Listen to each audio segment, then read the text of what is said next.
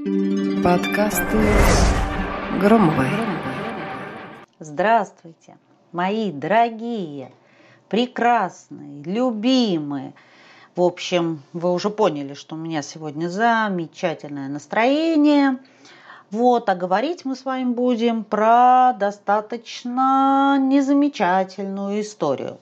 Значит, э, задолбали меня вопросами, что такое стресс, ну, как будто нельзя в интернете, да, прочитать. Набираешь пальчиками стресс, это, и тебе Google или Яндекс выдают до хрена информации. Ну, хочется тешить себя надеждами, что те, кто задают эти вопросы мне, а, уже знают, знают, что я никогда не отвечаю словами из интернета и всегда даю какую-то новую, может быть, не очень оригинальную, но весьма интересную трактовку, даже очевидным а, термином или событием. Хочется тешить себя этой надеждой, поэтому я все равно вам благодарна, что вы продолжаете меня спрашивать даже такую хрень как что же такое стресс. Но на самом деле я в этом подкасте объединю не только свой ответ на вопрос, что же такое стресс, но и расскажу, как правильно завершать стресс-реакцию, вообще что это такое, какая она бывает, и могут ли быть универсальными советы на вопрос, как справиться со стрессом. Ну и э, собираюсь дать э, некоторые рекомендации, прямо честно, прям прямые рекомендации, конкретные действия, что же делать в ситуации стресса. Вот, вот это я вам обещаю. Итак, поехали. Ну, давайте с самого простого, с азов. В переводе с английского стресс – это давление, напряжение, э, нажим. И слово стресс для большинства, правда, звучит пугающе. Все уверены, что стрессов нужно избегать и обходить стороной даже саму возможность возникновения стрессовой ситуации, ибо пользы в этом нет одна вредятина. Но хочу с вами поконфронтировать здесь. Э, знаете ли вы, что иногда бывает правда очень полезно переживать стрессы? Но запомните, запомните, а мини-стрессы принесут пользу. Мега-стрессы требуют пристального внимания, и их просто необходимо завершать. Итак, а к мини-стрессам у нас относятся незнакомые и непродолжительные события. Например, разгрузочный день на кефире. Представляете, тоже стресс. Смена физической нагрузки, например, пробежки заменили на приседания или подтягивания.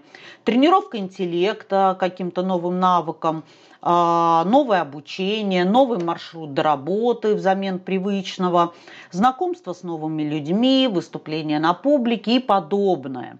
Это помогает организму взбодриться, и так он получает как будто бы команду «Эй, пора просыпаться, ты живой, двигайся вперед». А вот продолжительный стресс, правда, разрушает нашу психику и организм в целом.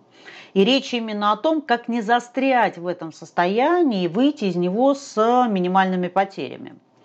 Но современные реалии таковы, и тут я с вами соглашусь, соглашусь, не отрываясь от народа, что жизнь бьет ключом, и, ну, все чаще по голове или по коленкам, подкашивая ноги, и мы в погоне за мечтой, в забеге за счастьем, вообще не всегда прибегаем, куда нам надо, а иногда вообще не туда прибегаем, если добегаем, а то и доползаем, но все равно не туда.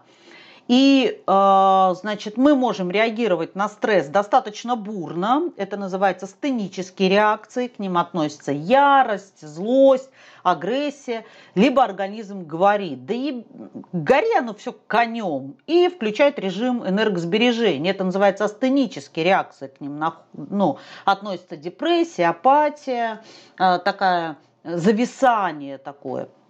Вот. В первом случае что происходит? А, человек э, развивает бурную деятельность и может сделать в два раза быстрее все дела, выспаться за 4 часа, фонтанировать новыми идеями. Но здесь есть подвох.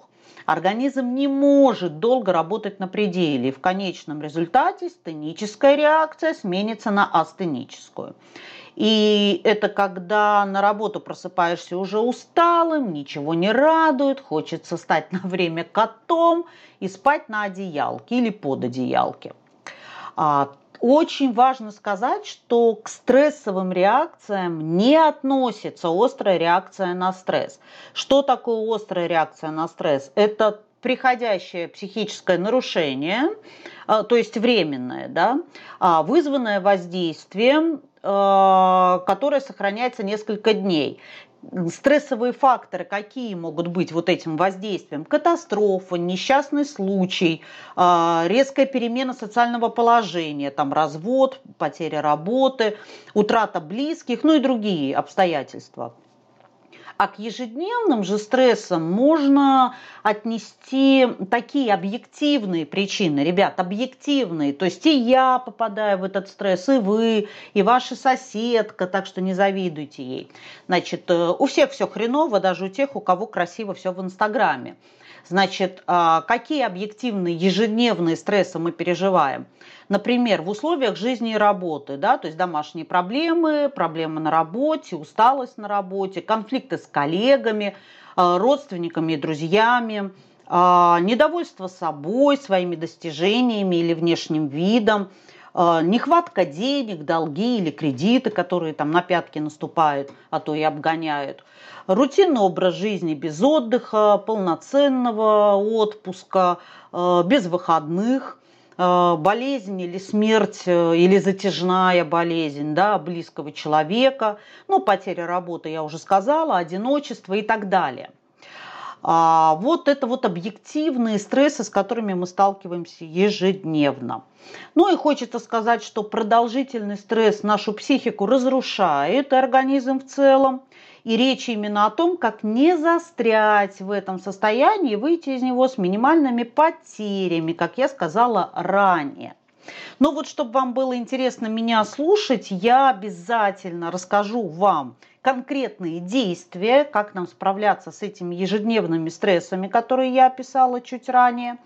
А, но сделаю я это уже в следующем подкасте, и не потому что хочу сохранить интригу, вовсе нет – а для того, чтобы вам было легко меня слушать, и минутки, которые со мной вы провели, были для вас и интересны, и полезны, и легки в восприятии. Поэтому на сегодня я с вами прощаюсь, но в следующем подкасте я обязательно расскажу вам про конкретные действия в ситуации стресса. С вами была Екатерина Громова. На сегодня все. Пока-пока.